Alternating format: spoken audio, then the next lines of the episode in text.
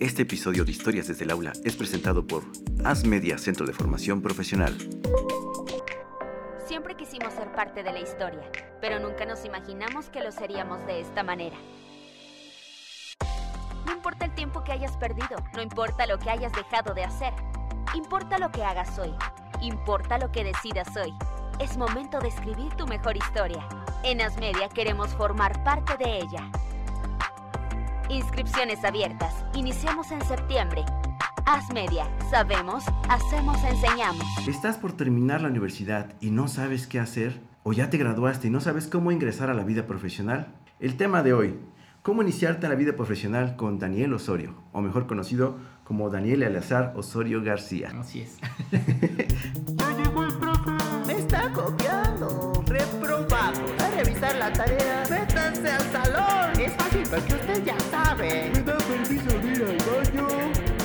Historias desde el aula. Bienvenidos a este cuarto episodio de Historias desde el aula. Soy el profe Galo. Nos encontramos en las aulas de As Media Centro de Formación Profesional, a quienes agradecemos por el espacio. Gracias por seguir con nosotros. No te olvides de seguirnos y activar la campanita para que no te pierdas ningún episodio de este podcast. También ayúdanos a llegar a más personas, compartiendo con quien necesite escucharlo. Quiero presentarles a Daniel Osorio.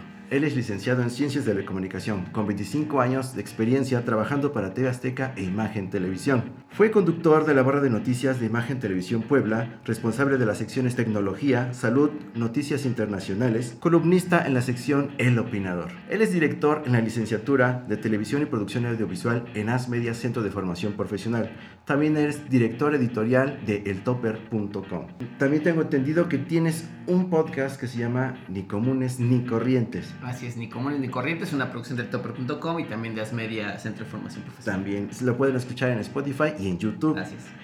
Él fue encargado de capacitar, escuchen esto, personal de noticias para canales como Canal 12 El Salvador, Canal 9 en Costa Rica y Corto TV en Oaxaca, Así es, el canal de gobierno. el canal de gobierno. En esto me quiero enfocar también porque él como capacitador pues lleva a cabo la realización de el proceso de pasar del- de la licenciatura, de lo profesional, del estudio profesional, a llevarlo a la vida profesional, ¿no?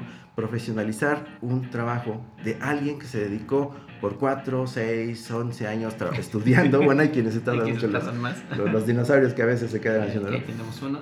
él, él- él se ha encargado de, de llevar a cabo ese proceso de juntar la vida de estudios como la vida profesional. En eso me gustó mucho tu perfil en este sentido para lo que vamos a hablar, este tema. ¿Cómo iniciarte en la vida profesional? Pues quiero hablar un poquito antes de empezar con el tema de qué es lo que quisiéramos ver, ¿no? ¿Qué es la vida vocacional juntada o ligada con la vida profesional, ¿no? Ya convertirte en un profesional, porque bueno, tengo datos que en el INEGI en el 2020 de la situación sanitaria hizo que mucha gente pues abandonara sus estudios, ¿no? Pero más allá de eso lo abandonaron porque no sabían cómo llevar una vida profesional, no sabían que eso que estudiaban cómo llevarlo después a una vida profesional. Y viene el terror de buscar tu primer trabajo, ¿no? O sea, ¿qué hago? ¿Cómo llego? ¿Cómo pregunto? Todo esto, ¿no? Y con esta, con esta premisa quisiera preguntarte, antes, ¿cómo fue? Bueno, darte la bienvenida Gracias, como tal, ¿no? gracias, Este, gracias por, por estar Gracias aquí con nosotros. Y, y preguntarte, ¿cuál fue ese llamado vocacional para ti? Porque veo que hay muchos llamados vocacionales en ti, que tú estás llevando a cabo al mismo tiempo, ¿no? Y, y estás abrazando esa vocación en cada, cada proceso que haces. Claro, gracias por la invitación, Galo, gracias por eh, esta confianza para poder platicar este tema. Y fíjate, eh, mi, mi caso es muy curioso. eh, yo estudié Ciencias de la Comunicación en la Universidad Madero, Sí. aunque en realidad yo lo que quería hacer, mi primera, pues no sé si llamarle vocación, pero mi deseo cuando salí de la, de la preparatoria Ajá. era ser biólogo marino. Ay, fíjate. caray, o sea, completamente. Sí, completamente de- diferente. Quería ser Sí. biólogo marino. Y eh, obviamente cuando empecé a investigar las opciones, pues en ese entonces, estoy hablando ya hace más de 25 años, mucho más. Mucho eh, más todavía. La única opción, había, sí, la única opción real era irme a Ensenada, Baja California, a Ah. estudiar allá. Pues sí, estaba- Eh, sí, estaba lejos, estaba complicado, Sí, eh, sí, la situación económica pues no siempre era la más eh, fa- eh, fácil en, en casa sí. y eh, no, no logré concretar, saliendo de la preparatoria, no logré concretar realmente este plan de poderme irme a estudiar a, a Ensenada. Y yo dije, bueno, pues eh, voy a dejar pasar un año eh, para pensar las cosas, para juntar dinero, ya sabes, 10 mil cosas. Sí. Eh, pero pues mi mamá no estuvo de acuerdo. y entonces un día eh, me agarró y me dijo, ¿qué vas a estudiar? Le dije, pues no sé, eh, quiero biólogo marino, pero está complicado, entonces voy a estudiar, voy a dejar de, de estudiar un año. Me dijo, no, para nada, entonces literal me agarró del brazo y me dijo, ven, vámonos para allá. Ya aquí en Puebla todas las universidades se habían pasado las fechas de inscripción Sí. y la única que quedaba era la Universidad Madero. Órale. Y que además, este, pues teníamos vínculos, este, yo soy metodista, la universidad es metodista, mi papá era pastor, etc. Pues había cierto vínculo ahí. Cómo ingresar. Exactamente, entonces ya me llevó y vi los planes de estudio y había una carrera en ese entonces que se iba a eh, iniciar, iba a empezar, que era ecología y dije, ah, pues biología marina, como que se, re- se relaciona con los animalitos, con lo que tú quieras, Sí. esa quiero estudiar. No se abrió la carrera, había dos o tres estudiantes Sí. y sí, mala suerte. Y Pues sí. entonces eh, eh, me acuerdo que en los folletitos había eh, la carrera de ciencias de la comunicación y yo precisamente en la preparatoria, huyendo de las matemáticas, debo reconocerlo. eh, creo que es- está bien por ahí, Sí, claro, estudié la especialidad de ciencias de la comunicación y dije, ah, pues estaba fácil, me gustaba hablar, me gustaba escribir, me gustaba todo esto. Bueno, pues ciencias de la comunicación y así, fui- así fue como entré a estudiar ciencias de la comunicación. Sí. Eh, creo que eh, tenía ciertas habilidades porque desde muy chiquito a mí me gustaban dos cosas que eran básicas para este trabajo. Me gustaba leer mucho, todo, todo, todo lo leía, todo así un folleto, una novela, un libro, todo lo leía. Y escribía también, escribía, este, escribía cosas, ¿no? Me acuerdo Sí, que eh, escribía eh, historias de Tarzán, me acuerdo, me gustaba mucho Tarzán, ¿En entonces serio? hacía, y no solamente las escribía, sí, no, y sabes qué, que también, sí, y también las producía, pero eran como una especie como de radionovelas, entonces yo hacía Ah. mis efectos, obviamente con las grabadoras estas que Sí. le pones aquí el rec y grababa y luego le regresaba, y a- sí, entonces como que tenía cierta habilidad para crear historias, para contar historias, que es algo guau. Ajá. Eh, obviamente pues se fue desarrollando esa habilidad a lo largo de la carrera, Sí. pero aún no tenía muy muy claro exactamente qué es lo que iba a hacer. Pero, Obviamente. pero hay que puntualizar. Sí. Dense cuenta que desde niños traemos ya. Ah, claro. pero sí, no nos damos cuenta cómo es la vocación en nosotros, ¿no? porque hace falta orientación vocacional. Exacto, una orientación. Si hubiera te tenido una correcta orientación en la Sí. preparatoria, mi primera opción hubiera sido esto, Sí. no estar pensando en irme a Ensenada. Entonces te decía, eh, cuando, cuando salgo de la universidad todavía no tenía muy, muy claro qué es lo que iba a hacer tras haber estudiado ciencias de la comunicación. Es decir, si hubieras preguntado cuando salgo de la universidad qué es lo que quieres hacer, te diría, no lo sé. y de hecho, tan no lo sabía, fíjate, Ajá. que terminando la universidad eh, dejé pasar un año sabático, ¿no? Órale. Y este, y pues, viajé, y- sí, cosas, hice hacer- cosas, sí. ¿no? Y ya después que pasó un año, me acuerdo que no estaba en Puebla, regresé a Puebla y en el camión me encontré a un eh, compañero de la, de la eh, universidad. Me dijo, ¿qué estás haciendo? Le dije, nada, voy llegando a Puebla, estuve fuera. Eh, no, tengo que buscar trabajo, pero no sé qué hacer, la verdad, Sí. ¿no? Y si no te interesaría dar clases, le dije, pues órale, dar clases, sí. me- de- siempre me ha estado gustando como que compartir lo que sabes, las experiencias, todo lo demás. Insisto, órale. es contar historias. Sí. Y entré a, a- a dar eh, clases, era una secundaria, no recuerdo bien el nombre de la escuela, Ajá. pero me acuerdo que di clases de español y de historia. En Wow. español tenía cinco alumnos y en historia tenía cuatro. Era una Órale. escuela chiquitita, pero pues Sí, era sí, mi primer trabajo y ya me estaban pagando. Y justo en ese entonces fue cuando se abrió la oportunidad de entrar a TV Azteca. TV Azteca llegaba aquí a Puebla, era nueva, todo el mundo quería entrar. Sí, Eh. Me acuerdo que mi novia de ese entonces me dijo, oye, vamos a, a- a ver a TV Azteca por ver si nos dan trabajo. Le dije, oye, pues a ver, la neta es que, o sea, mi currículum Ajá. cabe en media cuartilla de una hoja y sobre espacio. Entonces, Entonces pues, no había hecho, pues, lo veías muy alto, ¿no? claro, no había hecho absolutamente nada. Sí. Pero bueno, ya sabes, me convencieron, venimos Sí. y finalmente, tras un proceso muy, muy largo, Mm. eh, logré, logré quedarme en el grupo fundador de las personas que estaban haciendo TV Azteca Puebla. Las dos habilidades que me ayudaron, insisto, es que sabía escribir muy bien. La Sí. verdad es que lo reconozco y no me, Sí, no, no es- no me cuesta ni me da pena decir eso es lo muy, que- muy bien. Y además hacer. estaba bien entrado porque todo me gustaba leer. Entonces, estas dos habilidades me permitieron entrar eh, a, a TV Azteca Puebla, primero como reportero después como jefe de información Sí. durante muchos años.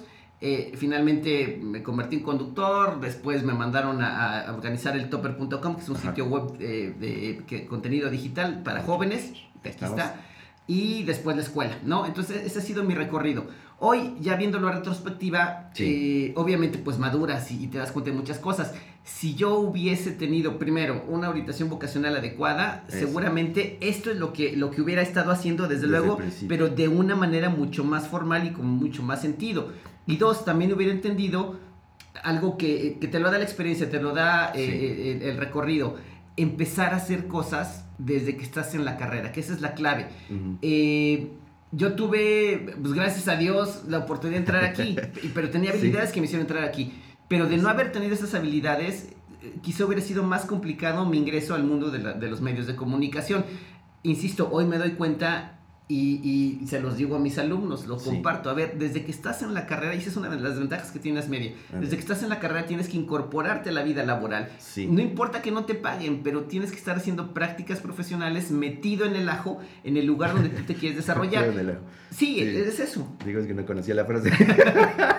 Perdón. Pero sí, exactamente, ese es el proceso, ¿no? Que dices, ¿no? Ese es lo, lo, lo bonito, lo importante. Aunque te hubieras imaginado que desde el principio hubieras tú entendido esa vocación, Claro. ¿Te estarías en lo mismo? O sea, ¿estarías como ahorita estás? ¿O habrías tenido esa experiencia que te dio el, el- el conocer todo esto Ajá. y ser quien eres ahorita? No, no me arrepiento de mi, de mi recorrido profesional y creo que estoy en el lugar donde tengo que estar. Eh, Te repito, lo que yo creo es que hubiera sido mucho más fácil y con mayor proyección. No sé si estaría aquí. Exacto. No, ese es un hecho. Es un hecho, no sé si estaría aquí. Eh, quizá hubiera tenido otro recorrido diferente, pero lo que he logrado, este, no, no lo doy este, por tirado a la Sí, basura, ¿no? O sea, me gusta, estoy satisfecho, estoy realizado, Sí. he hecho lo que quería hacer y me parece que eh, eh, soy bueno en lo que hago. eh, Es a final de cuentas eso. Pero fíjate, una, una cosa es eh, el- el- la vocación para los medios de comunicación, pero también la otra vocación que yo creo que tengo, y porque Sí. además es de familia, ¿eh? Te- tengo, También. tengo un montón de hermanos, tías, abuelas, maestros. Entonces, hoy, hoy parte de mi vocación también es poder, poder enseñar, enseñar, esta serie de conocimientos y experiencias. Yo lo vinculo, eh, cuando eh, lo- quienes estudiamos eh, ciencias de la comunicación, Sí. o quienes nos dedicamos a la producción audiovisual, o quienes estamos haciendo cosas este, en este nuevo lenguaje, lo que hacemos es contar historias. Y de verdad, pararte frente a una clase es contar historias, Sí, es contar tu experiencia para que Para alguien que más eh, se la- inspire y- Claro, y entonces pueda hacer cosas, ¿no? Entonces, creo que esas son las dos vocaciones que, que finalmente, pues hoy me están haciendo ser lo que soy, ¿no? Y, y de verdad estoy muy, muy orgulloso, muy, muy satisfecho de lo que estoy haciendo. Está padrísimo porque eh, de todas las entrevistas que he tenido antes hasta ahorita hay alguna constante. El camino te va dando esa respuesta, Claro. ¿no? Te va instruyendo y te va... Ahora sí que te dije, te, por eso te pregunté, ¿te hubiera sido lo mismo ahorita? Tal vez no, o tal vez sí, el hubiera no existe, ¿no? Claro. Pero, pero ese caminar te dio muchas herramientas y muchas cosas que para otro no le iba a servir, ¿no? O sea, es, eso es lo que forma realmente tu vocación. Tu camino es tu vocación, ¿no? Y, y, pues no termina uno de crecer, que esa es la, la preparación Seguro. siempre es, ¿no? Pero la vocación ahí está siempre. Entonces, en este caminar este, de tu vocación, ese ingreso a tu profesión, ¿cómo llevaste a cabo? O sea, ya nos contaste más o Ujú. menos cómo fue tu proceso, ¿no? Pero un poquito a lo mejor un detalle de cómo llegaste a convertirte ya profesional. Te metiste a dar clases, llegaste a Azteca, fuiste de los fundadores. ¿Cuándo sentiste que ya eras profesional en ese sentido? De decir, pues ya me convertí en un profesional. Yo creo que al principio no te cae el 20, inclusive te decía, yo entré aquí Sí. y me dijeron, bueno, vas a ser reportero. Y dije, bueno, pues sí me gusta ser reportero porque además, este, siempre también lo, lo menciono con mucho eh, cariño. O sea, soy un preguntón profesional, no soy un chismoso profesional, me pagan por preguntar. ¿no? Exacto. Sí. Y este, eh, a quien no le gusta que le paguen por preguntar, porque todos somos chismosos en una u otra medida. Sí. Yo creo que me cayó el 20 eh, como al primer año de, de- de estar ya en Azteca, fíjate, porque de hecho, te decía que empecé a dar clases, ¿no? Como Sí. maestro, ese fue mi primer trabajo formal. No recuerdo cuándo me pagaron, cuánto me, cuánto me pagaron en aquella ocasión, pero Ajá. seguramente era bien poquito. Pero cuando recibí mi primer sueldo de maestro dije, ah, eh, eh, es- este, es, este es lo que se, de esto se trata la vida, ¿no? Sí, o sea, de que hagas cosas para que te satisfacción, ¿no? paguen, sí, claro. Sí. Y, y este, pero me dieron, estuve trabajando dos meses, me dieron dos, dos, el pago de dos, de dos meses. Sí. Y después me vine para acá. Y cuando me dieron mi primer pago, me acuerdo en Azteca, se me hizo impresionante. O sea, era. o sea, no lo que nunca había visto tal cantidad de dinero. Pero, pero sí sentí que era mucho dinero. Dije, oye, es- esto es lo que. Lo que, Lo que digo, vale de esto se trata la vida, ¿no? O sea, de, de trabajar para que te paguen. Ajá. Pero, pero no había una, todavía en ese momento, eh, eh, una como idea de, de proyección profesional. Yo Ok. creo que se dio como al primer año, Ujú. cuando te pones en algún momento de reflexión ahí en tu cama en la noche, no, no puedes dormir, empiezas a pensar y dices, Sí. bueno, a ver, Da es- de vueltas. ¿no? claro, esto es lo que me quiero, es- esto es a lo que me quiero dedicar toda la vida, soy bueno haciendo esto. Ajá. Y, este, y me di cuenta que sí, que me gustaba, insisto, eh, era, era como que encontrar el camino eh, de lo que te gusta hacer, preguntar, investigar, estar en el lugar. Fíjate, es otra de las cosas que me gusta mucho de mi, de mi profesión. Sí. Eh, yo estoy en el lugar donde están sucediendo las cosas, contándole a los otros lo que está pasando. No me lo cuentan a mí, yo se los cuento a ellos. los. Me, me- tengo muy muy claro eh, cuando ganó Vicente Fox la presidencia de, de la República, República. cuando derrotó al PRI. Ese día, me acuerdo, ese domingo, todo el mundo era un holgorio, era Sí. fiesta, todo este rollo, salieron la gente a las calles, gritaba, celebraba.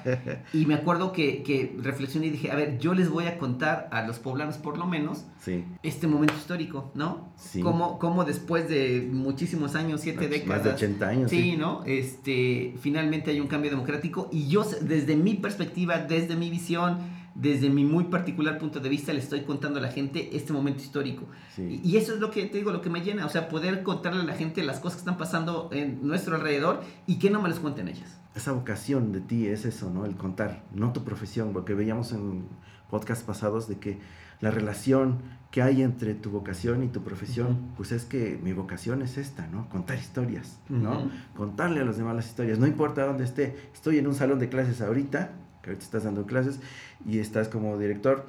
Y, y estás contando historias también en tu, en tu topper, ¿no? La- Ujú. Las historias de la gente este, de que, que viene a, a ser entrevistada contigo.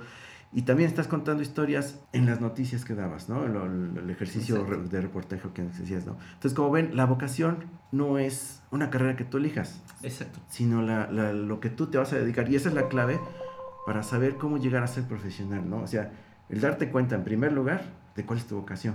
Exacto. Y a partir de ahí, no importa dónde trabajes, no importa en qué, qué carrera estudies, si esa carrera te ayuda a desenvolver tu vocación, es, pues, vamos por el camino, ¿no? Ya estamos empezando a, a un poquito cómo llegar a ser profesional, ¿no? Claro, porque además, fíjate, eh, bien lo dices, eh, una cosa es la vocación y hay diferentes vertientes a través de los cuales tú puedes ejercer esa vocación. Ajá. Una puede ser, bueno, la producción audiovisual, pero lo mismo hubiera sido, eh, yo creo hoy, sin problema, hubiera estudiado literatura y de todas maneras hubiera contado historias, o hubiera estudiado algo de radio y de todas maneras hubiera contado historias. O, o hubiera sido, este, no sé, fíjate, ot- otra de las cosas que también me, me apasionaba muchísimo era la antropología y la arqueología, ¿no? Y, eh, Y, y va de la mano de y va eso, de la ¿no? mano, entonces Sí. eh, contar historias. Entonces sí creo que es muy importante determinar para qué eres bueno, y qué, habilidades tienes, qué es lo que te gusta hacer y entonces en función de eso decir, bueno, ahora quiero hacerlo de manera profesional a través de esta de estas eh, de estas habilidades, de estas técnicas, de esta área de especialización. Sí. Y entonces es cuando te vuelves, eh, eh, te estás satisfecho, eh, empiezas a, a desarrollarte eh, y a incorporarte a la, a la vida social. Por eso precisamente me parece que eh, existe este grave problema Sí. de eh, que hay licenciados en lo que sea o abogados en lo que sea y te los encuentras en el taxi, o te los encuentras en el puesto de tacos o te los encuentras haciendo otras cosas. ¿Por Sí. qué? Porque quizá no era su vocación, es Ándale. un problema histórico de la sociedad mexicana. Yo creo que todo el mundo, eh, el, el te quiere cumplir con ciertos estereotipos, ciertas visiones de tengo que cumplirle a mi mamá porque tengo que entregarle la carrera, el título, ¿no? Y quiero Sí. cerrar ciclos. Sí, pero pues eh, yo creo que va más allá. Pero cuando somos jóvenes no lo reflexionamos así. O sea, Sí, si- si queremos vivir la vida y aprovechar Claro, todo lo que ¿no? tenemos ahorita, pero sin, sin un sentido, ¿no? Sin una dirección. Sin una dirección, exactamente. Entonces ahí, ahí es donde entra, ¿no? El, eh, lo siguiente que quiero mencionar es qué es lo que motivaría a una persona, a los jóvenes. Ahora ya voy a entrar a los jóvenes que tú, Ajá. que tú este, que, este, coordinas, a los que, que empiezas a... Porque está muy bonita tu vocación y, y lo encontraste, lo, lo viviste, ¿no? Y ahora te dedicas a, a guiarlos, a que ellos encuentren la suya, ¿no? Claro. ¿Cómo les ayudas tú a encontrar esa motivación para poder llegar a ser profesionales? Fíjate que es bien curioso porque eh, sí tengo una serie de pláticas ahí con los chicos. eh, de manera personal, pues los ves en el salón y les explicas y les das clases, todo lo que quieras. Pero casi siempre procuro, eh, tanto en el aula, pero de manera particular, eh, platicar con ellos, decirle, a ver, ¿qué quieres hacer? Eh, ¿De qué se trata? ¿Para qué eres bueno? ¿Qué, qué habilidad tienes? ¿Por qué quieres estar aquí? Y fíjate, me, me dicen cuando vienen los chicos a platicar antes de entrar aquí, ¿no? Antes de Eh, ajá, antes de que entren, ajá, este, vienen y les pregunto, bueno, ¿por qué estás tomando el curso, el taller de orientación vocacional? Pues porque me gusta esto de la tele, pero ¿qué es esto de la tele? Es que me gusta esto de la producción, pero ¿qué es esto de la producción? Pues sí. Y de verdad, llevándolos, eh, eh, siempre sacamos este tema de, de- es que lo que quieres es contar historias, eso es lo que quieres en realidad. Ajá. Y puede ser la historia eh, o tu parte dentro de esta narrativa, puede ser agarrar la cámara y ayudar a contarlo de manera visual, o puede ser, ah, pues yo soy hábil para de escribir, ¿no? O a mí me gusta editar y, y tengo una, una este, ubicación espacial que me permite ir poniendo las cosas una detrás de otra para que tengan sentido. Eh, procuro de, de verdad eh, llamarles a eso, a que entiendan por qué quieren estar aquí. No nada más es porque hoy veo que hay influencers y porque veo que quiero volverme viral y tener Ándale. 7 millones de vistas. No, ¿por qué quieren estar aquí realmente? Y llegamos a la reflexión de que en verdad lo que quieren ser es ser contadores de historias. Lo mismo si eres un reportero, lo mismo si vas a hacer, vas a contar los 15 años de tu, de tu prima Lupita o si vas a contar la boda de tu amigo, lo que sea, Sí. estás contando historias, ¿no? Nada más que a través del audiovisual. Entonces, siempre procuro hacerles, eh, llevarles esa reflexión para que puedan entender por qué quieren estar aquí. Y ya después, una vez que se han preparado, ya después pueden hacer lo que ellos quieran. Siempre les digo, a ver, aquí les vamos a enseñar un nuevo lenguaje, que es el lenguaje audiovisual. Con ese pueden construir lo que sea. Sí. Así como con el, es necesario aprender español para construir textos y poder decir un chiste, un poema, eh, lo que tú quieras, aquí te voy a enseñar a- a- a- el lenguaje audiovisual para que tú puedas producir lo mismo, Ujú. una película, un noticiero, una noticia o hasta tu, tu, este, tu TikTok o tu historia de Instagram, ¿no?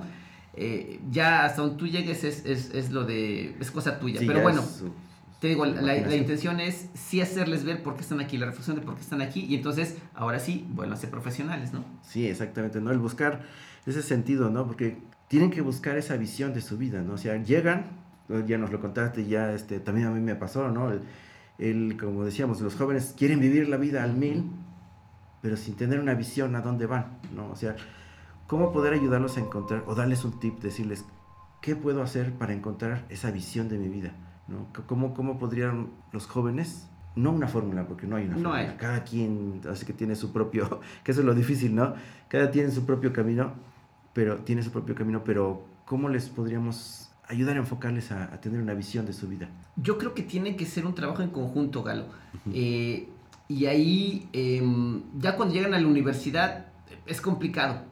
Eh, pues tú medio intentas eh, hacerles sentir que están tomando la decisión correcta, que tomaron la decisión correcta y que pues vas a ayudar a, a llegar a buen puerto. Sí. Pero creo que tiene que empezar antes, digo que tiene que ser en la casa, en el hogar, eh, donde eh, los papás eh, puedan ayudarles a entender que sus hijos pueden ser lo que ellos quieran, Sí, pero ayudarles a, a identificar esas áreas en las que son hábiles. Y yo creo que esa es, esa es la parte fundamental, que desde y, y- casa y te creo digan- que es la parte más difícil. la más complicada. Porque no todos los papás tienen esa preparación para transmitirle esa confianza a sus hijos, ¿no? Y, y a lo mejor la influencia que tienen aquí en, en- en los estudios, en la, Ujú. en la carrera que están estudiando, pues es el que más cercano tendrían. Algunos sí tienen quien los apoye, pero hay otros que se quedan rezagados porque no tienen ese sustento, ¿no? Y porque además, también digo, es un, es un hecho, es un problema bien complejo, porque también es un hecho que eh, estás inmerso en un modelo socioeconómico, sociocultural, Sí. en el que tienes que ser productivo, porque tienes que vivir, tienes que ge- generar las, Tienes el que dinero. traer para comer, Claro, para ¿no? vivir, porque te tienes que casar, tienes que tener hijos, y entonces Sí, tienes que volver a una proveedor.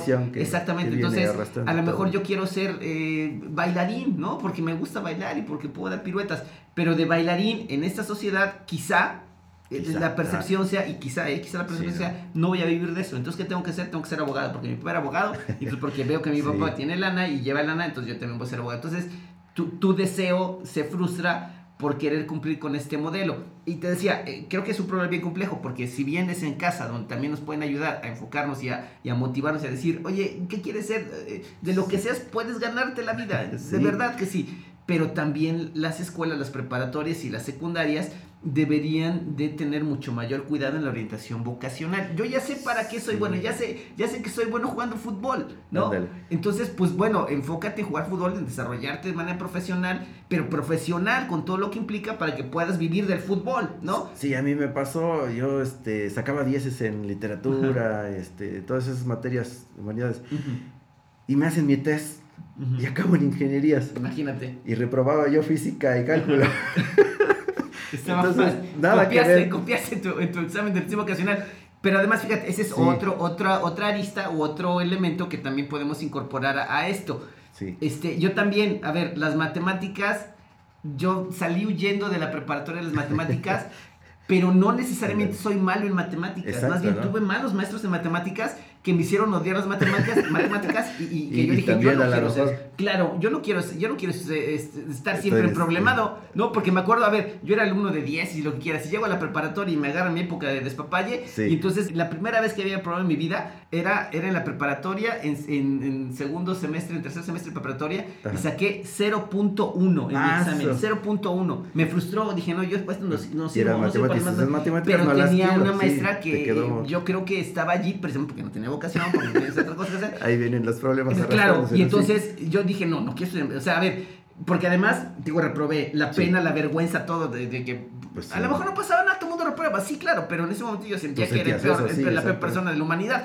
Y, pero además no era solamente eso, sino que tuve que ir a cursos de regularización, entonces no tuve vacaciones, y entonces, o sea, como que todo se complicó. Y además, como eran seriadas las materias, no pude tomar la siguiente materia, y entonces, Sí. como que llevaba arrastrando el haber reprobado esa, esa, esa materia de matemáticas, Sí. como que dos semestres más. Entonces me frustró y dije, no, yo, a ver, para estar sufriendo, la neta, no, mejor me voy a otro lado Sí. donde no sufra, ¿no? Lo facilito. Que decimos, lo facilito, Ajá, y ¿no? te digo, veces- y además la verdad te digo, no soy malo para las matemáticas, o sea, eh, tengo un pensamiento reflexivo interesante, analítico. Pero la maestra que tenía me dijo, no, no vas a hacer, este, no te vayas para las matemáticas, entonces pues acaba este lado. Bueno, mi vocación creo que es de este lado. Sí. Pero qué tal que hubiera acabado de ingeniero si hubiera tenido un buen maestro y me hubiera O, o de animado? arqueólogo que querías. O Se de necesitan muchas matemáticas. Claro, ahí, también, ¿no? Y, y y cuando llegué a la universidad y empecé a estudiar este, ciencias de la comunicación, Sí. a ver, llevaba estadística, ¿no? Y entonces estadística, pues llevas cálculo y dije, no, pues se supone que yo salí huyendo de las matemáticas y acabé acá. Pero tuve Sí. un maestro que me pudo encaminar y entonces me dijo, a ver, Pues, me hizo entender. esto. Seguro, entonces Sí, te digo, ¿no? o sea, es un problema multifactorial. más. Es cumplir con el, con el perfil social que tienes de ser el proveedor, Sí. entonces de que tienes que buscar algo que realmente te deje dinero, ¿no? No puedes seguir tu pasión. Yo quiero dedicarme a ser, Sí, este... lo que siempre dicen, te vas no a sé, quedar pintar, pobre de, ¿no? de músico, entonces Ah, no. Sí, músico, ese es, ese es, Sí, ese es, ese tradicional, hambre, ¿no? te vas a morir de hambre. No, oye, pero canto bien. No, pues te vas a morir de hambre. Entonces, coge una carrera, termina una carrera, Ajá. y si quieres, como hobby, te dedicas. No, oye, ¿y qué tal si soy el próximo Carlos Rivera? O no sé. ¿no? Pero no, ya te frustraron. Entonces, eh, insisto, es cumplir con un modelo. Es que no tienes buena orientación vocacional. Es que en tu casa te obligan. eh, y también pasa, ¿eh? Este, Sí. A ver, y voy a echarle aquí eh, a mi mamá, ojalá me perdone. Pero a ver, No la escuches, señora. ¿Qué tal si en lugar de haberme agarrado del brazo y haberme llevado arrastrando a la Universidad Madero, mi mamá me hubiera dejado dejar de estudiar, o sea, me hubiera permitido no Tu- tu estudiar un año y pensar en completo. tomar mi año sabático? A lo mejor sería, estaría viendo ballenitas, ¿no? Sí, estarías como. Ajá, pero bueno, Como porque mi mamá dijo, eh, no, o sea, dejar un año sabático es perder el tiempo. Oye, no, a lo mejor lo estaba invirtiendo, ¿no? Sí. Entonces, eh, insisto, es, es un problema súper complejo, pero creo que tiene que ver con un cambio de mentalidad. A ver, si nosotros a esta edad ya somos padres, podemos compartir con nuestros hijos estas experiencias, pues creo que así es como se corrigen las cosas. Pero Sí. si, si nada más perpetuamos este modelo de problemas que tenemos acá, pues vamos a seguir teniendo abogados que son taqueros, doctores que son este eh, jardineros, bueno, no Jardineros, sé si sí, llega tanto, Pero puede este, ser, sí. o taxistas, ¿no? O Sí, sea, los del entonces- Uber, bueno, esos- del Uber, sí, claro, pero yo creo que pasa por eso, ¿no? Por ahí Uber patrocinanos. Sí, sí. Pero sí, o sea, ese es el problema que se viene arrastrando, ¿no? Y, y aparte de, de esos problemas, pues nos trae muchos, ¿no? O sea, el, el miedo a enfrentarte a, a buscar una carrera, ¿no? O sea, ya, ya quieres salir y este, terminaste de estudiar o estás estudiando y como dices tú, enfréntate a la, la carrera mientras estudias, ¿no? Tú no, tú a, tú a lo que tu trabajo es estudiar. Y dije, no, pues yo quería trabajar acá, tener la experiencia antes de conocer esto, ¿no? Y no, no, tu trabajo, también perdónenme allá mis papás, tu trabajo es estudiar y esto vas a hacer, ese, ese tenerte encerrado, como la película de Nemo, ¿no? Si no le pasa nada a él, pues no va a pasar algo con él, ¿no? O sea, necesitamos que, que dejen a los, a los chavos experimentar, ¿no? Pero En realidad, necesitan. Claro, hay quienes necesitan trabajar Sí. para poder solventarse su- sus gastos y todo. No, pero además, o sea, a ver, una cosa es solventarse los gastos porque no puedo pagar la universidad, porque Ándale, no tengo sí. para el camión y lo que tú quieras.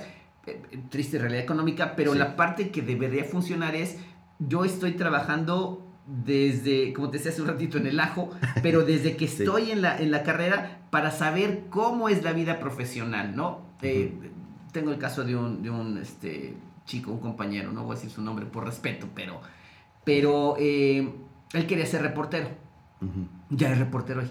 Eh, él quería ser reportero. Y entonces me acuerdo que iba a mi oficina llorando y me decía, Daniel, es que yo no sirvo para estar aquí, es que yo quiero ser reportero, es que yo quiero este, hacer prácticas, pero nadie me voltea a ver, este, Sí, sí, sí. eh, estoy en crisis. Y le decía, a ver, ¿qué estás esperando? No, pues que me hablen y que, y que pueda incorporarme para que yo pueda ser reportero. Le dije, a ver, estás mal de tu cabeza. Sí, ¿no? Digo, lo que tú tienes que hacer es, ¿quieres ser reportero? Ser reportero. Hoy, hoy más que nunca, con toda la tecnología a nuestra disposición, Sí. es súper sencillo hacer una nota, contar una historia, ir a... a- y crearte no, tu propio espacio Claro, para contar ¿no? las cosas. y ¿no? entonces Sí. le decía, tienes que hacerlo, tú tienes que ser reportero por ti, no porque te hablen de una empresa y entonces te digan, ahora sí ven ser reportero, ¿no? No. Sino empiezas a ser reportero y entonces lo haces tan bien, practicas, que entonces te van a, se van a dar cuenta de que tú eres muy bueno y entonces ahora sí te van a llamar Sí. y ya te incorporas. Le digo, ¿o quién te impide a ti? Le gustaba mucho el fútbol. Ajá. Le digo, ¿quién te impide a ti ver eh, lo- los partidos de Puebla?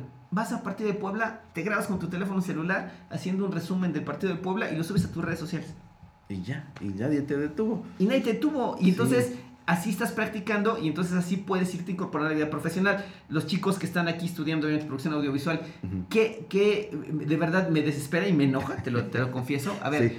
no tienen, est- están en una carrera que produce videos. Eso es así de sencillo, ¿no? Vamos a simplificarlo. Sí. Están en una carrera que produce videos para contar historias. Y les preguntas, oye, ¿tienes este a tu canal de YouTube? No, no tengo. Oye, ¿tienes tu Instagram? No, no tengo. ¿Tienes tu Oye, TikTok? Me dicen, pues yo doy la clase de, de- de Tú das, TikTok y No dicen, tengo. No, no, no me gusta.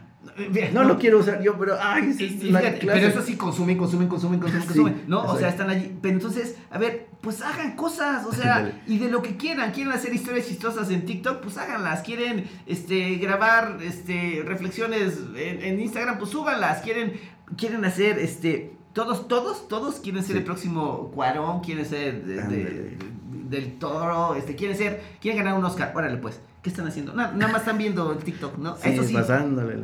pero a ver, produzcan, de verdad, empiecen a producir, eh, y eso es a lo que me refiero, o sea, Sí. desde la carrera empiecen a hacer cosas, si se pueden incorporar a una productora, si se pueden eh, ir a hacer prácticas, aunque no les paguen a una empresa de televisión, sí. se van a dar cuenta, uno, van a reafirmar si lo que quieren es eso, Exacto. ¿no?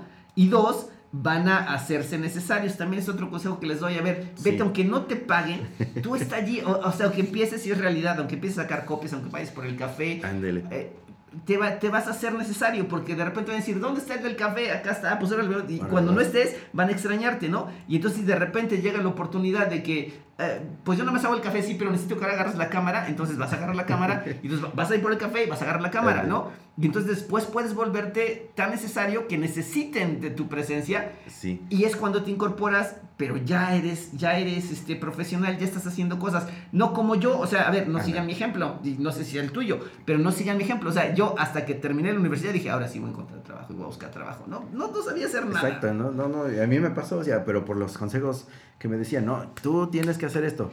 Y me, pues, me adecué, ¿no? Porque Ujú. pues, ellos, ellos pagaban, pues digo, pues ellos son los que sueltan la lana, pues tengo que obedecer. Pero no, realmente me faltó esa experiencia, lo que decía Sí, del claro. miedo, ¿no? O sea, en- entré a buscar trabajo con miedo, de, a ver, ¿y cómo tengo que llegar? ¿Qué tengo que preguntar? ¿Qué tengo que hacer? ¿Qué tengo que llevar para, para que yo tenga mi primer trabajo? Y porque además, o sea, no todos piensan como la gran mayoría. O sea, hay mucha gente que sí tiene esa visión, muchos chicos que tienen esa visión, Sí. entonces empiezan a trabajar y entonces ellos son los que consiguen más fácil trabajo. Cuando tú llegas a un trabajo sin la experiencia, Sí, a que van a contratar hasta que tiene experiencia. Yo puedo tener 10 y ser el, alumno, el alumno, mejor alumno, pero Sí. si no tengo ninguna experiencia, voy a estar en desventaja al que sí tiene la experiencia, Sí. aunque sea alumno de 6. Anda, Ahora en el presente entiendo por qué cuando vas a conseguir tu primer trabajo te dicen, tiene tantos años de experiencia mínimo. Y pues, ¿cómo lo voy a conseguir si Claro. no, es- no he trabajado? Es la primera vez que voy a pedir un trabajo. Sí, pero tus prácticas, Claro.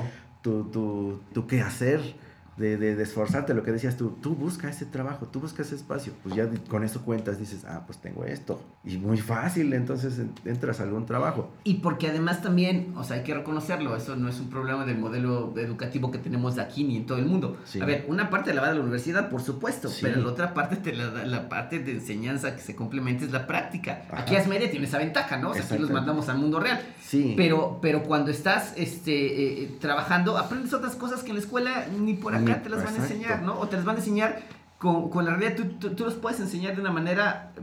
Bueno, no es el problema de Asmedia, pero Sí. puedes enseñar en una escuela de una manera teórica, ¿no? Ajá. A ver, este, así es como se hace un guion. Escribes, agarra un programa y escribes, ¿no? Ok, pero a ver, en la práctica tienes que ¿Cómo lo hacerlo, hago? ¿no? Sí. ¿Cómo lo hago? Sí.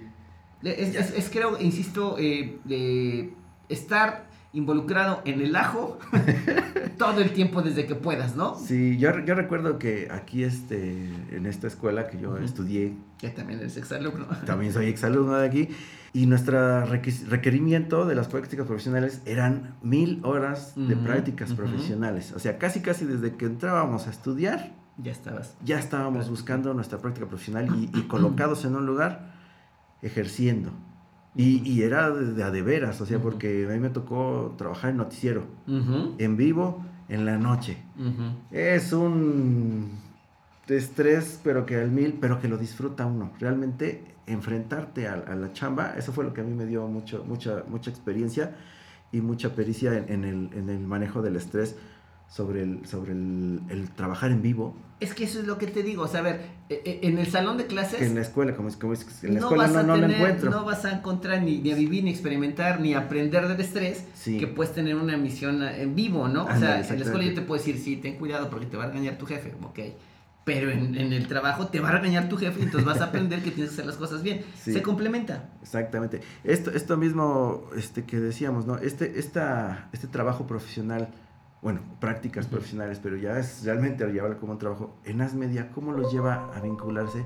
¿Cómo se llama este trabajo de, de discernir? Por eso se llama discernir. ujú. O sea, vas a cernir Cernir. aquello, todo lo, lo que tú tienes en, en cuanto a tu vocación. E- Es, es un caminito, se complementa. A ver, eh, el modelo educativo de Asmedia, eh, para los que nos están escuchando, nos ven, es eh, prácticas profesionales. Somos una escuela basada eh, en un importante porcentaje, sí, en la parte teórica, pero en un mayor porcentaje en la parte práctica. De hecho, nacimos como una escuela que tenía que capacitar a la gente en cómo hacer televisión.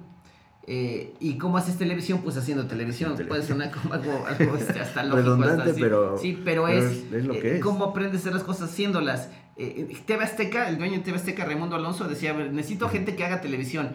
Y me cuesta un dineral y me cuesta mucho tiempo encontrar jóvenes en Puebla que sepan hacer televisión. Sí, estudiaron ciencias de la comunicación, sí estudiaron el TEC, en la madera, lo que tú quieras, en el UPAE, lo que Pero no todo sé. teórico. Pero todo teórico y muy poca práctica. Entonces, a ver, yo voy a poner una escuela donde el porcentaje mayor sea práctico. Es decir, yo en lugar de decirte, a ver, agarra la cámara en un salón de clases con un esquemita, te voy a decir, agarra la cámara en el estudio y si no la agarras bien, Juan Carlos Valerio que está al aire se va a ver mal. Entonces, Sí.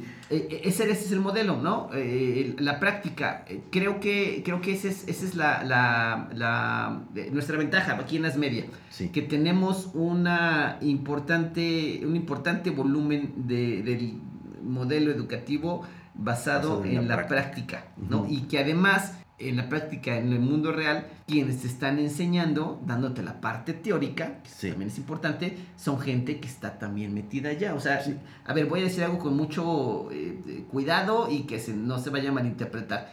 Nuestros maestros no son maestros. Nuestros maestros son profesionales Sí. que nos vienen a compartir las experiencias a través de un modelo educativo para que el chico aprenda. O sea, no es un maestro que se graduó de pedagogía en Ándale, la UPN o donde sea. Eh, A eso me refiero. Profesional de la educación. Exactamente. Exacto, no. Entonces, es un profesional dentro de su área que viene y te regala su tiempo para compartir las experiencias y que entonces tú puedas aprender y a su vez puedas ejecutarlas. Esa es la ventaja que tenemos aquí en las media y Sí. por eso es que eh, somos una escuela que al menos eh, tenemos tres licenciaturas. Pero a ver, yo voy a hablar de la mía, de la te- de tele. Sí, sí, sí. Hoy, si tú me preguntas aquí en Puebla, ¿cómo es que se hace la televisión en Puebla? Te voy a decir que es el modelo Asmedia.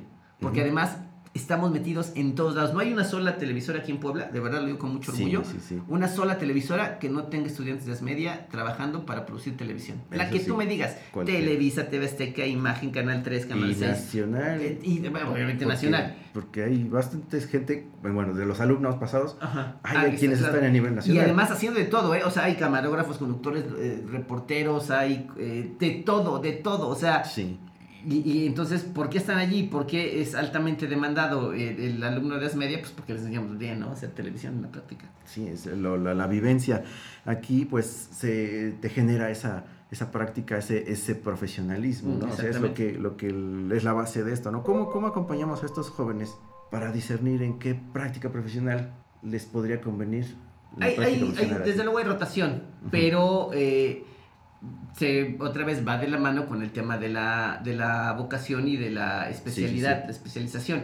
Eh, yo podría ser muy bueno y te digo, a mí no me cuesta para nada conocerlo y no es un motivo de, de ser engreído. De, yo escribo muy bien, entonces, a ver, si yo escribo muy bien y hay otro que graba muy bien, pues no voy a, querer ocupar el trabajo de que graba bien, voy a dedicarme a lo que yo sé. O sea, sí debo de hacerlo también, debo de conocer cómo se hace el proceso. Pero si lo mío es redactar, si lo mío es escribir, si lo mío es analizar, pues me dedico a eso. Entonces es el, es, es el mismo espíritu que compartimos con los chicos. Tú puedes hacer lo que tú quieras, pero ¿qué es lo que te gusta? Bueno, pues sigue, sigue tu instinto, sigue tu, tu, tu, corazón y entonces eh, practica en donde crees que puedes este, hacerlo mejor. No, no, insisto, no pierdas el tiempo haciendo otras cosas, sobre todo para definir tu futuro, ¿no? Sí, sí, sí.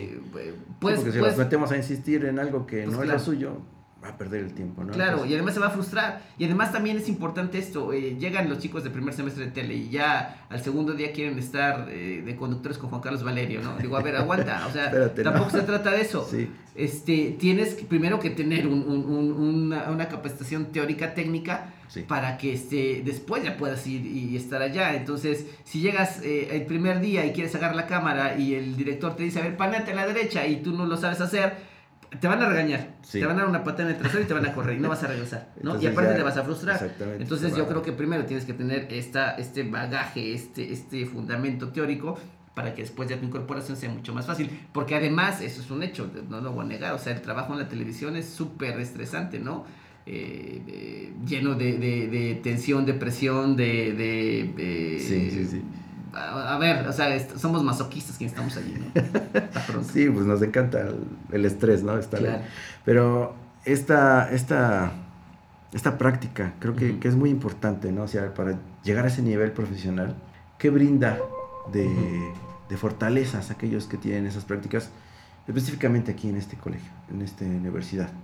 Para decir, pues yo voy a ser profesional en, en cualquier medio saben hacer las cosas. A ver, cuando es una pregunta que me hacen los chicos cuando vienen a las eh, talleres de orientación vocacional, ¿no? y, les digo, a ver, eh, puede ser, nosotros tenemos un laboratorio que es un canal de televisión profesional. Todos los días nos ven 3 millones de personas. En otras escuelas, pues, a lo mejor tienen también talleres, tienen sus sets, tienen todo, todo, todo padre, ¿no? Sí. Pero lo que hacen allí no deja de ser un ejercicio escolar, ¿no? La consecuencia es que te van a poner 10 o te van a poner 8 o te van a reprobar 5, ¿no? Aquí la consecuencia es que te están viendo 3 millones de personas todos los días y te equivocas. Es el compromiso con la pues gente que te está viendo. Entonces, eh, ¿qué, ventaja tiene el modelo de Asmedia? Sales saliendo a hacer las cosas. Nuestra eh, filosofía educativa es eh, son dos. Uno es deja que los que saben te enseñen, es decir, los profesionales están enseñando, y el otro es nosotros sabemos, nosotros hacemos y nosotros enseñamos saben los chicos hacer las cosas y esa es una ventaja competitiva. Si tú llegas un día eh, eh, con alguien que está haciendo prácticas eh, ya en el mundo profesional y otro que nada más estuvo en una escuela donde nada más le dieron pura teoría, pues insisto, el que van a contratar pues es el de este lado. O sea, en resumidas cuentas, para, para, ser prontos, cuando sales de aquí, sabes, sales sabiendo hacer las cosas porque estuviste en la práctica, en la joda, en el ajo allí, ¿no? Este, el otro pues a lo mejor lo tuvo, pero la presión y la, y la el grado de profesionalización y el compromiso que tuviste de este lado, pues no lo vas a tener en, otro, en otra parte. En otra parte, exactamente, va a ser, va a ser mucho mejor.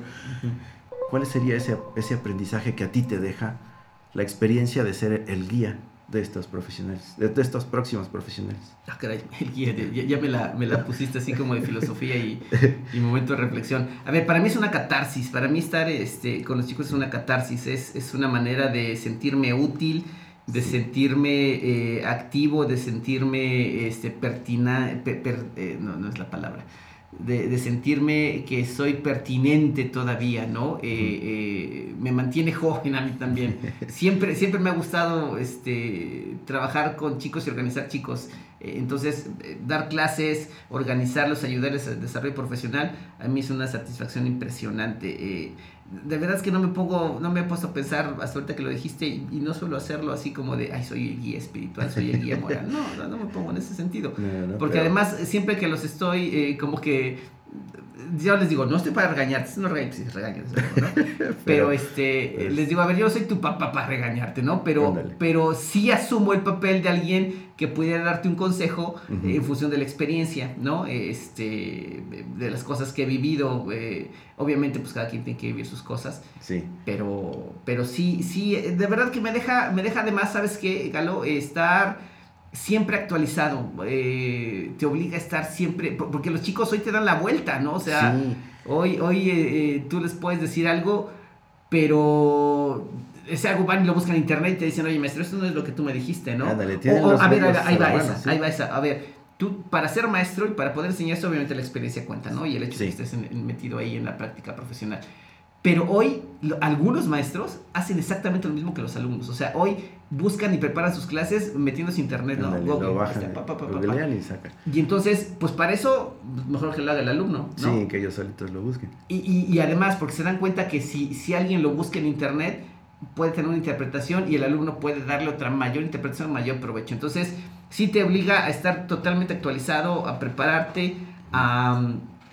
eh, además creo que sí es un compromiso, fíjate, ese, ese es un compromiso personal, eh, el hecho de que eh, realmente eh, les ayudes a que estén realizados, ese, ese sería, yo creo que sería mi, mi papel, estar, estar realizados, este, que, que sientan que, que son capaces, que son, que pueden llegar hasta donde quieran llegar, ¿no? Sí, que no hay límites, que ellos, sí, que- son-. Obviamente hay límites y no, podemos negarlo, pues, o sea, sí, sí, sí. o sea, estamos en una sociedad Una en cosa es donde- la filosofía, pues otra cosa es claro, la- claro, ¿no? O sea, a ver, este, pues si hay quien tenga más lana y tenga contactos, pues seguramente a través de la corrupción pues va a llegar a otro puesto y va a tener mejor- Pero, pero ese no es su sueño de, de los otros, Pues ¿no? claro. O sea, cada quien tiene su propia vocación que lo va a guiar, aunque sea por dinero o sin dinero, Claro.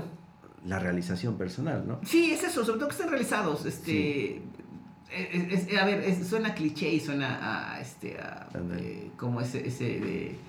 eh, pues es lo, lo lógico que tendría que decir, ¿no? Pero que, que, a ver, si vas a ser, este, siempre ser el mejor en todo, si vas a ser el taxista, ser el mejor taxista. Pero pues, que estés realizado, o sea, que te, que, que te sientas satisfecho. Fíjate, yo tengo una filosofía, Migalo, este, y se las comparto también con mis alumnos. Sí. Eh, cuando van a platicar conmigo ahí, ya sabes, este, esos momentos de crisis de tensión. Y, y les digo, a ver, hoy, hoy en día, ah, voy a cumplir 50 años este, este año, Órale. En mis 50 años. Digo, hoy y desde hace por lo menos 10, 15 años, mi filosofía de vida es hacer todo, todas las cosas antes de hacerlas. Digo, ¿esto me va a hacer feliz? Ajá. Me pregunto, ¿esto me va a hacer feliz? O sea, estar en tu podcast, podcast me va a hacer feliz? Sí, ok, entonces voy a tu podcast. ¿No me va a hacer feliz? No voy. Exacto.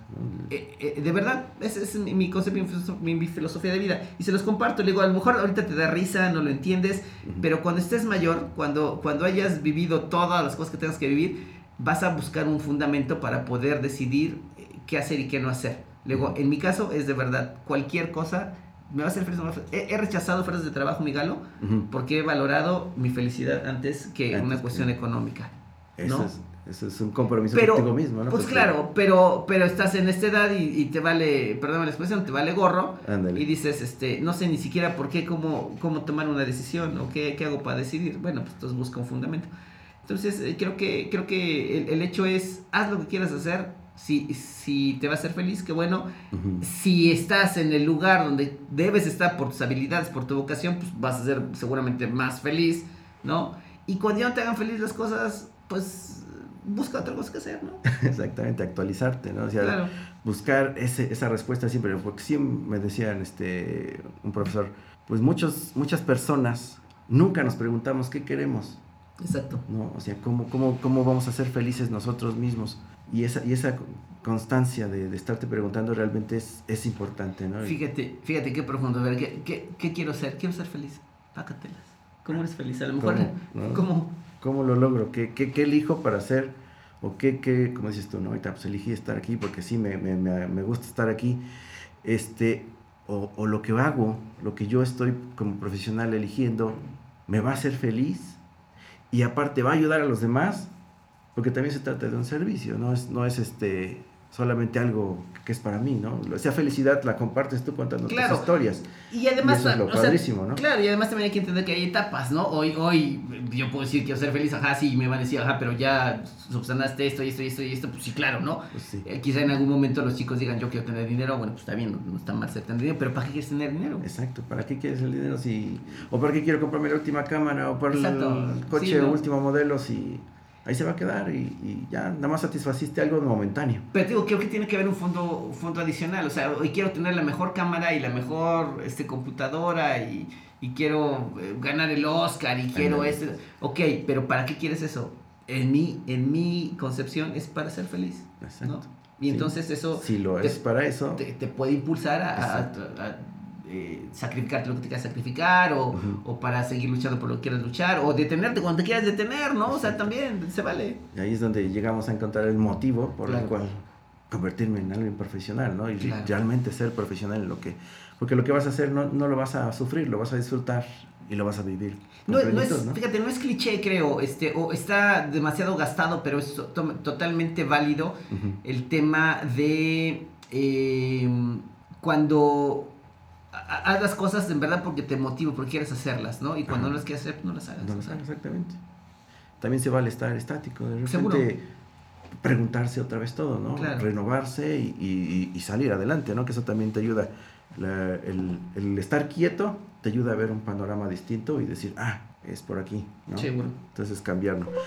Vamos a pasar a unas, unas este, un jueguito. Ujú. Vamos a pedirles por ahí, este, no es como jueguito, jueguito, pero sí es casos de éxito que tengas, de alumnos que tengas, algún caso significativo que te haya mo- movido a ti y algún caso gracioso. Por favor, pásame los vasitos. Pero va a ser al azar. Ah, ok, perfecto. O sea, puede ser cualquiera de las tres. Puede ser cualquiera de Ok. tres, ¿no? Entonces, Ajá. vamos a ver si, si lo ven por allá. Vamos a mover tantito esto. Ok. El verde sería el caso de éxito. El morado sería el caso este, gracioso. Verde, caso de éxito, morado, caso gracioso. Ajá, bueno, no sé. Bueno, sí, a ver cuál está abajo, ¿no? Y el, el rosita, algo significativo. Vamos a ver.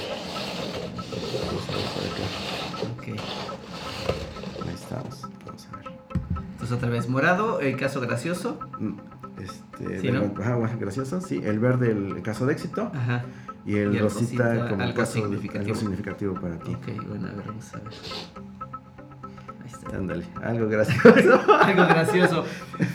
Fíjate que este. Sí, te- tengo muchas. Pero hay una, hay una anécdota que siempre me, me, este, me- siempre la recuerdo cuando- también me, me río cada vez que la veo. Sí. Hace muchos años, eh, cuando empezaba a, a hacer mis pininos como conductor, eh, había un espacio que se llamaban eh, las 7 del 7, no sé si te acuerdas, Ah, hace sí, mucho sí, tiempo sí. en Azteca. ¿no? Era, un, era un pequeño corte informativo, un pequeño resumen informativo eh, en la noche, creo que era a las 7, no me acuerdo, en la noche, eso sí me acuerdo. Y eh, yo había estado practicando para conducir este, este segmento, entonces este, me acuerdo que otro, un compañero, eh, igual lo conociste, eh, Eric Paz, Heriberto Ah, Paz, sí, el sí. productor. Y eh, pues iba, iba avanzando, iba avanzando, iba avanzando. eh, y primero me dejaban, eh, bueno, practicaba pues, ¿no? En el estudio, sí. me sentaba, leía prompter, lo demás. Y me iban dejando este, hacerlo cada vez, eh, el plan era hacerlo en vivo un día hasta que pudiera hacerlo toda la semana. Órale. Entonces lo hacía los viernes, me acuerdo, lo hacía los viernes. Y me acuerdo que este, llegó un viernes y de los primeros viernes antes de que, o sea, cuando pasaba de, la, de, de- de- de que no era en vivo, de que era grabado, Sí, a este, hacerlo en vivo la primera vez, estaba ya sentado así con mi traje, ya sabes, todo el rollo, y de repente me dice eh, Eric, este, Q es, el- es la entrada, ¿no? Sí. Y me quedé frío, o sea, me, me dio un ataque de pánico, sí, de, pero, pero, o sea, nada más Ah, sí. la cámara, Sí. este, se me fue, o sea, de verdad tuve como que un, un choque así, este, eh, un cortocircuito. Y, y de verdad, o sea, no, lo recuerdo y me da muchísima pena, pero muchísima risa. O sea, eh, Eric me decía, Q, Q, vas, vas, vas, vas, vas. Entonces, Y este, y yo así como que, que, o sea, como que de repente me cayó el peso de- del mundo de pensar que estaba viendo muchísimas personas, de que Sí. tenía que, o sea, se me fue el avión, me, me quedé en cero. Y entonces lo único que alcancé a decir, me acuerdo, es, ¿qué digo? ¿Qué digo? Y que me, que me, Que te agachas. Que me agacho, estaba el, el- el- el escritorio así, que me agacho y que me pongo así, mira, Ay, Dios santo. y entonces pues el Eric rápido que corta la señal y que mete, Que te que mete la señal al aire. Pero, o sea, imagínate el nivel de, de, este, de vergüenza que después tenía. Yo no quería salir a la calle. Yo, me, yo, me, yo pensaba que me había visto el mundo entero Ajá. y que por la calle me iban a, a- a ir este, A diciendo, mira, el que se equivocó, el que dijo, ¿qué dijo, qué dijo? O sea, sí, la verdad, este me, me dio muchísima pena en ese momento y después me da mucha risa. Y, Pues sí, y siempre que veo al Eric me, me recuerda de que, ¿y qué digo? ¿Y qué digo? Pero de verdad me agaché así y, Ah, este, y sí. dije, ¿qué digo? O sea, no me imaginé en ese momento que Sí. las consecuencias de ese, de ese, de ese error mío, pero bueno, pues ya uno aprende ya después. Este, Sí. Yo en ese momento pensé, dije, ya me van a dar una patada en el trasero y no voy a volver a ser conductor. No, finalmente No. después, muchos años después, hasta tuve mi propio espacio este, como conductor y conducí en la mañana y en la noche y todo lo demás. O sea, pero bueno, es, es, es una anécdota muy chistosa que tenía el, el que digo, el que digo. Y de verdad, cada vez que veo a Eric, Ujú. este, me recuerda esa, Esa- esa anécdota oca- de, de- de cómo me equivoqué en aquella ocasión. Pero es lo que te va dando las tablas, que, Claro. que no, el- Y fíjate, me, me preguntan hoy, hoy este, que si se me han ido los nervios. Ajá. No, ¿eh? Cada vez que, este, sí. que estoy frente a una cámara y que me dicen estoy grabando, este, vuelvo a sentir la misma descarga de adrenalina. Lo que les digo es, Ajá. aprendí a controlar mejor los nervios. Exacto. Los nervios nunca se van a ir. No, nunca, pero pues los tienes que aprender a controlar. Pero imagínate ese día que, ¿qué digo, qué digo? ¿Qué digo? Eh, ¿Qué digo? Sí, no, y yo, ¿sabes qué? Yo creo que ese viernes todo el mundo estaba en, este, pues ya en la fiesta y todo este rollo, porque Sí. pues nadie me dijo después nada de, oye, te vimos en la tele haciendo tu chistecito, pero sí, yo me salvé, ¿no? Este, sí, yo creo que ese día nadie nos vio, bueno, mi mamá seguramente me estaba viendo, pero pues mi mamá es mi mamá y no va a Pues decir nada. ¿no? Pero, pero eh, sí, qué, qué pena, qué pena.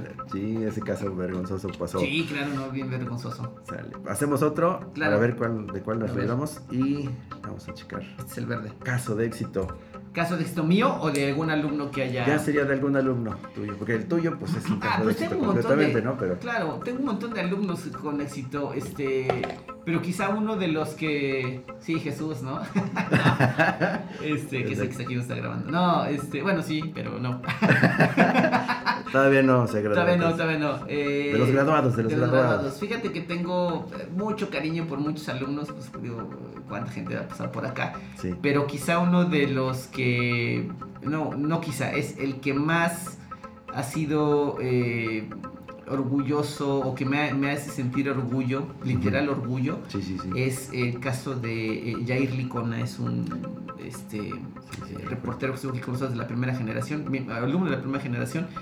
Eh, le di clases a, a él, este, eh, luego, luego lo vi cosas en él y me lo llevé a trabajar allí haciendo prácticas en el canal, Eh, lo fui formando, lo fui llevando y hoy es un excelente reportero, hoy es un excelente periodista, eh, es, es, eh, eh, empresario, tiene su propia página, este, o sea, se ha desarrollado de manera profesional impresionante, ¿no? O sea, de verdad que es un orgullo eh, el, el poder decir, eh, no es que yo lo haya formado, porque tampoco quiero, quiero este, eh, tener cosas que a lo mejor ni, ni, me- ni- ni- del todo me soy yo solamente, pero yo ayudé a su formación y este, de verdad que es mi orgullo, ¿no? De verdad lo digo sin pena alguna, Jair Licona creo que es de, de- de los de todos, de, Sí, y sí, sí. yo así lo puedo decir, de, de todos, el mejor alumno que, que he tenido no el mejor alumno, sino la persona que mejor ha aprendido y ha entendido todo el concepto de, de lo que podemos enseñar en las media y lo ha desarrollado a la perfección, creo que sin, sin temor alguno. Obviamente hay otros que podríamos decir son más exitosos. Sí. Tengo, por ejemplo,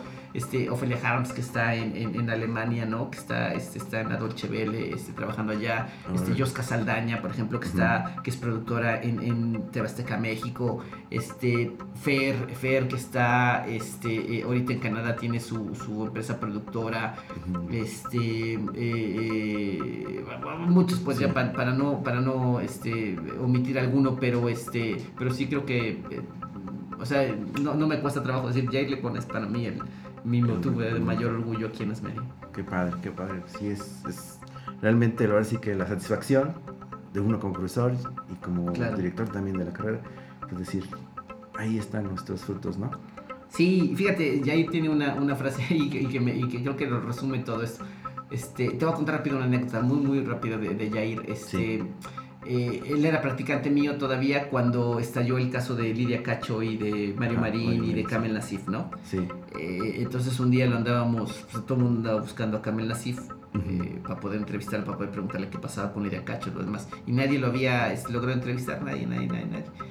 Y eh, un día, era un viernes también, todos pasan los viernes. Eh, un viernes estábamos en la redacción por la tarde, estaba solamente Jair, que estaba ahí perdiendo el tiempo. Viernes en la tarde no hay nada, Pues no- no hay nada eh, y había otro chico, este camarógrafo practicante, Salvador, y estaba un, un- ya un camarógrafo nuestro, este Fernando. Y de repente suenan por teléfono y dicen, oiga, Carmen Lasif está aquí en el hotel, este, un hotel X. Y está aquí, acaba de entrar a comer y, este, y, pues, yo creo que va a salir pronto. Y nosotros, pues era la exclusiva, todo el mundo quería, ¿no? Y, y- Sí. y no había nadie, no, no había nadie a quien mandar. Y lo volteo a ver le digo, ¿vas? Y dice, pues voy, pues órale, vamos, ¿no? Entonces ya, sí, salen corriendo los tres, el equipo, llegan ahí al, al lugar, este, al hotel. Y mm, justo cuando va llegando Jair, Ujú. este, va saliendo Kamel Nasif como con cuatro guaruras ahí Ajá. alrededor, ¿no? Eh, el camarógrafo contratado a nuestro profesional Fernando le dio tanto miedo, le impresionó tanto este señor que le dio la cámara al practicante, Salvador, entonces agarra la cámara Salvador, entonces temblando. Todo también. Y este, y Jair se acerca así con el, con el Nasif. Este. Y. Se acerca Jair y le dice, le dice a Kamel Nasif, señor, ¿le puedo dar una entrevista? ¿Le puedo dar una entrevista? ¿Le puedo dar una entrevista? Y se la pasó todo el tiempo pidiéndole una entrevista, pidiéndole una entrevista, pidiéndole una entrevista y Ajá. nunca le dio la entrevista, ¿no? Entonces Sí. metió rápido su camioneta y se fue. Ajá. Este. Y ya después me contó este, Jair el, el- Sí, sí. el tema este. Y le digo, a ver, Jair, o sea, tuviste la exclusiva, la oportunidad de tener la exclusiva eh, que todo el mundo andaba buscando en ese momento. Obviamente tu inexperiencia hace que. Pues le hayas preguntado, ¿le puedo preguntar algo? Cuando la, lo ideal era preguntarle, caerle con la pregunta directa. Usted mandó golpear a Lidia Cacho, usted. eh, pasó esto, sí, o sea, directo, ¿no? Pero Sí. es una experiencia. Este, lo, lo- le puso una regañiza impresionante, este, le dijo, es que Jair, o sea, tú tuviste la oportunidad de tener esto, pero bueno, X. Y, y entonces aprendió Jair, ¿no? Y años después, este, me decía, Jair, decía, a ver si, si aprendí de eso y, y entonces, si hoy me piden un elefante color rosa, yo sé que no existen los elefantes color rosa, pero agarro uno, voy y lo pinto y te lo Y traigo. lo traigo.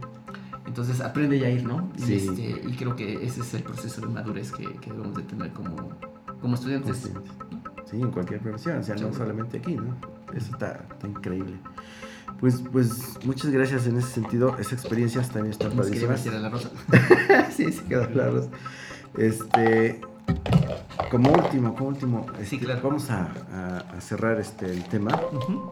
La fórmula que podríamos sacar, que les digo que no hay fórmula, pero el orden que sería entonces para poder llegar a ser profesional o, o tomar la vida profesional, así que tomar el toro por los cuernos, sería encontrar tu vocación, en, en esa vocación perfeccionar tu- tu- tus habilidades Sí. y, y practicar. Sí, y creo que es eh, definir primero para qué soy bueno, ¿no? Sí, Eh, eso te va a marcar en muchas ocasiones tu vocación y no tener miedo a encontrarlo de verdad. O sea, el ejemplo que te ponías en principio creo que es muy eh, eh, válido, ¿no? O sea, muy este, pertinente. sí. Eh, a lo mejor a mí me gusta bailar y soy muy bueno bailando. No, no lo soy, pero... Digo, Sí, el ejemplo, el. Pero bueno, a lo mejor soy muy bueno bailando. Ujú, E- e- ese- esa, que- esa es tu habilidad. Entonces por ahí tiene que, que ir tu... Ciertamente puede ir tu vocación. A lo mejor puede ser que quieras dedicarte y quieras eh, dedicarte, insisto, a, a ser bailarín profesional, ¿no? Entonces Sí. es que no tengas miedo de que tu vocación, que tus gustos marquen tu futuro profesional o no lo marquen, ¿no? Eh, puede ser, este, es que no manches de bailarín no lo voy a hacer, o sea, yo tengo que, quiero casarme, quiero tener hijos, quiero tener un carro, quiero tener una casa, quiero tener- y Sí. entonces de bailarín no lo voy a hacer, ¿no? Porque pues bailar, ¿cómo crees? No, no, a ver, no tengas miedo de enfrentar tu gusto que muchas veces se vincula con tu vocación. Y entonces una vez que has encontrado tu vocación, busca dónde puedes desarrollarlo de manera profesional, o sea, perfeccionarlo, ¿no? Este, no, si me gusta el baile y ya dije que quiero ser bailarín, pues a lo mejor hay, es- está la mejor escuela de danza, eh, no sé, en la UNAM, ¿no? O la mejor escuela de danza en la UAP.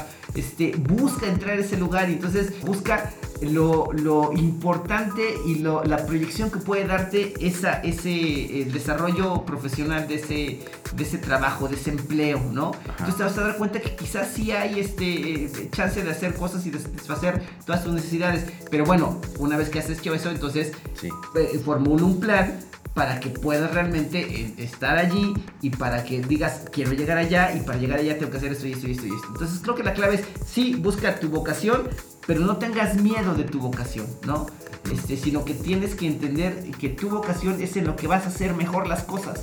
Si no, puedes equivocarte y entonces acabas otra vez frustrado. A lo mejor puedes hacer algunas cosas bien, ¿no? Porque pues, hay personas muy disciplinadas, ¿ok? Pero no vas a ser, no vas a ser feliz, no vas a estar bien y, y no vas a alcanzar a, a desarrollar, desarrollar todo tu potencial. Entonces creo que es tu vocación, bueno, para que eres bueno, tu vocación, busca este cómo tu vocación puede ayudarte a satisfacer cosas. Y entonces ahora sí busca, la, busca el lugar donde quieres este, eh, desarrollarte profesionalmente, en- en- estudiar y desarrollarte profesionalmente. No tiene que ser, a ver, este, cuando vienen aquí los chicos a, a- a- a- a los talleres vocacionales, les digo, Sí. a ver, yo les voy a enseñar qué es lo que hacemos aquí.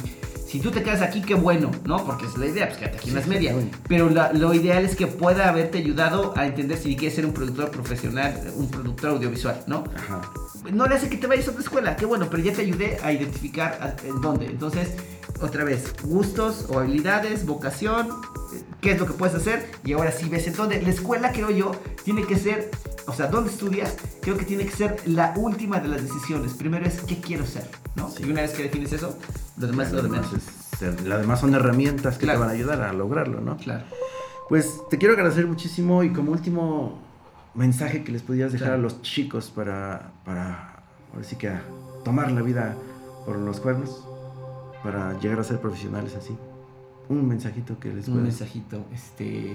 un consejo, un mensaje, algo que, que les quieras agregar. Eh, híjole, es que es bien, bien, este, así como que. ¿Qué mensaje les voy a dar? No, a ver, diviértanse también. No se trata de ser siempre este, todos serios y todo, siempre pensando en el futuro y qué va a pasar. Diviértanse, pásenla bien, este, vivan, vivan las etapas.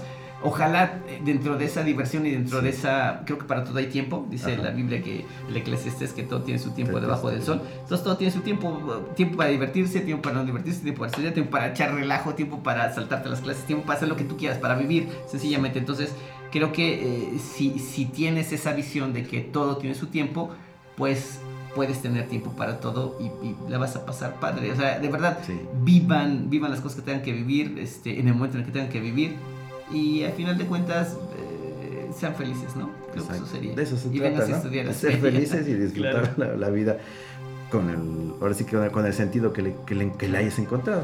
Claro. Pues te quiero agradecer muchísimo Gracias, Galo, por por la haber estado con nosotros.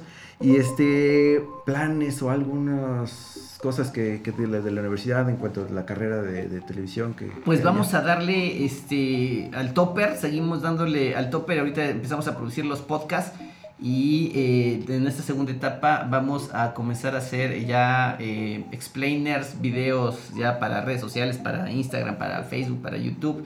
Eh, entonces estamos ahí produciendo cosas como esas. Estamos metidos o vamos a meternos en un proceso de renovación de los planes de estudio de la carrera. Ok. También eh, va a estar interesante. Este, siempre es bueno andarse actualizando. Sí. Y justo en estos días, no sé cuándo va a salir esto, pero la próxima semana del, del 14 al 16 Ujú. vamos eh, a... Fíjate, soy el productor de un videoclip de eh, musical eh, que le estamos haciendo a Gerardo Pablo, un cantante de, de trova poblana, no sé si lo conozcan, Gerardo Pablo. Jaime Pablo, sí. Le vamos a producir un, un videoclip y vamos a grabar esos días con Alonso aquí. Jesús está eh, de los que va a ir por allá. Entonces, sí hay proyectos interesantes, vamos a estar trabajando y siempre metidos aquí en esto de, de contar historias. Órale, perfecto. Entonces el Topper pues El tiene Topper. bastantes proyectitos Seguro. también. Va, va, va. Entonces vamos, vamos a... Véanlos, igual también este, vamos a seguir con este, Ni Comunes Ni Ni comunes Corrientes. ni corrientes. También. Seguro que sí, Ok. ahí estamos. Entonces lo escuchen a él en Spotify, en YouTube está el video y todos los proyectos que ellos tengan, pues los vamos a estar también recomendando. Este, pues simplemente tus redes sociales o algo de la universidad o, o tú. Ok, eh, que mis redes sociales en todos lados aparezco como Danoga, arroba Danoga, D-A-N-O-G-A, Danoga, Daniel Osorio García, ¿no? Órale. Y este, ahí estoy en Twitter, en, en- en Facebook, en, en Instagram, estamos ahí subiendo contenidos y cosas interesantes. Vale, para que busquen sus historias y ahí lo Vale. puedan checar. Pues muchísimas Gracias, gracias. Miguelo. Gracias por Gracias por me estar- divertí mucho. gracias también a mí, me, me encantó este, este un ratito. Y este, a nosotros también nos encuentran como arroba el profe Galo. Pues muchas gracias a todos y nos estamos viendo. Bye. Bye bye. No te olvides de seguirnos y activar la campanita para que no te pierdas ninguno de nuestros episodios. Tú puedes ayudar a alguien con este podcast. Compárteselo. Con esto nos ayudas a llegar a más personas. Nunca sabes quién necesita escucharlo. Esto fue Historias desde el aula, una producción de El Profe Galo.